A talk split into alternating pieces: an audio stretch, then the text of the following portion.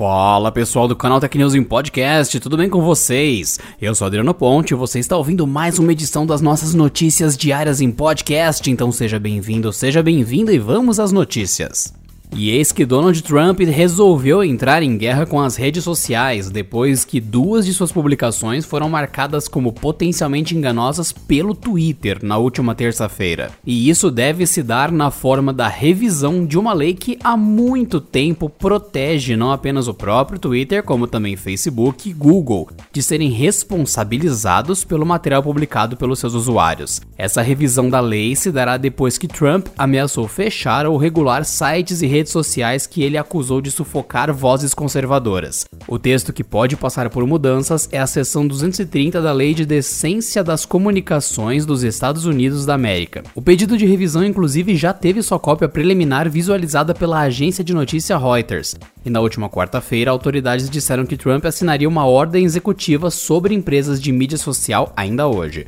No entanto, o ato não estava listado na sua agenda oficial divulgada pela Casa Branca. Caso o texto seja alterado, ele pode expor as redes sociais a mais ações judiciais e aumentar significativamente os seus custos. De qualquer forma, os rumores a respeito da mudança na lei já serviram para atingir o bolso dessas empresas. As ações do Twitter caíram mais de 4% no pregão do pré-mercado nessa quinta-feira, já do Facebook caiu quase 2% e o Google 1%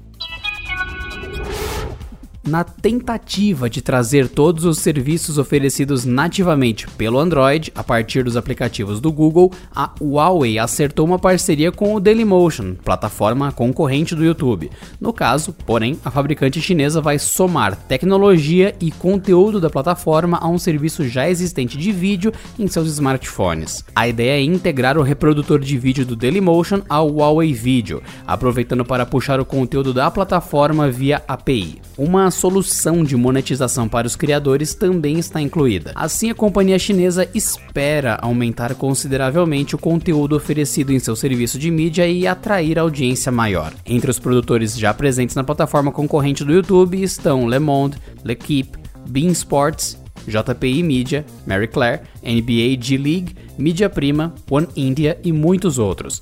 O serviço também é utilizado por artistas e gravadoras para divulgar videoclipes musicais.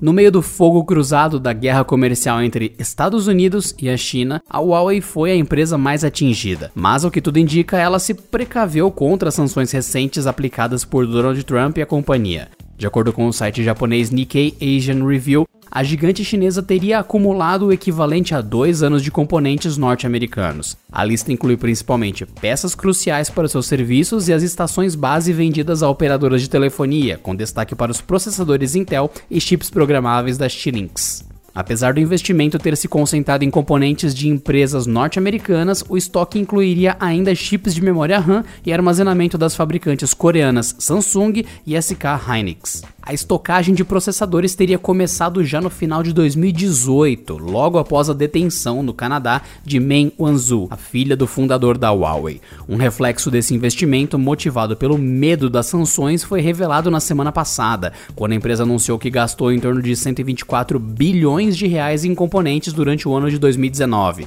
um salto de 73% na comparação com 2018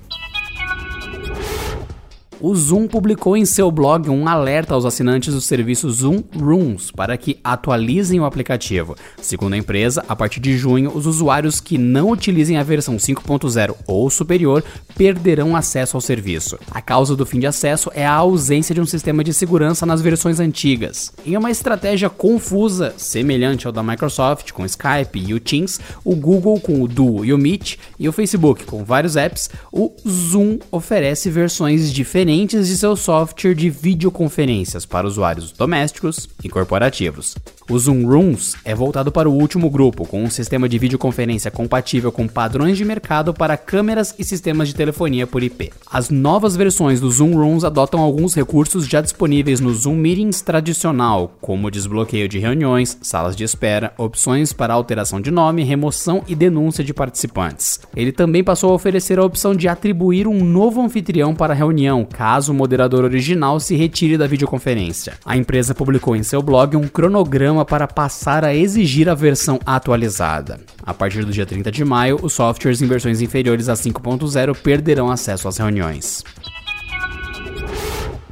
Faltando aproximadamente 3 meses para o seu lançamento, novos detalhes do Galaxy Note 20 Plus começam a sair pouco a pouco. Após vazamentos do visual, agora é a vez da confirmação do suporte a redes 5G e a recarga rápida de 25 watts. O aparelho foi registrado no 3C, o órgão chinês que certifica os smartphones no país. O número do modelo SM-N9860, seguido de uma nomenclatura parecida com a adotada pela Samsung na China e no Brasil para o Galaxy Note 10 Plus. Acredita Acredita-se que o Galaxy Note 20 Plus terá uma tela de 6.9 polegadas com um recorte circular central para a câmera de selfie. O modelo deve ser oferecido em diferentes versões ao redor do mundo, sendo que algumas opções serão equipadas com o sucessor do processador Qualcomm Snapdragon 865 e outras com o Samsung Exynos 992. O conjunto de câmera tripla do Note 20 Plus deve herdar o sensor de 108 megapixels usado no Galaxy S20 Ultra. O lançamento da nova linha Note 20 é esperado para agosto. Outros aparelhos que devem ser apresentados no evento são o Galaxy Fold 2 e o Galaxy Tab S7. E por hoje é só, pessoal. Nos falamos na próxima sexta-feira em mais uma edição do canal Tech News em Podcast. Se cuidem e até lá! Esse episódio contou com a apresentação de Adriano Ponte, roteiro de Rui Maciel, edição de Gustavo Roque, editoria-chefe de Camila Rinaldi.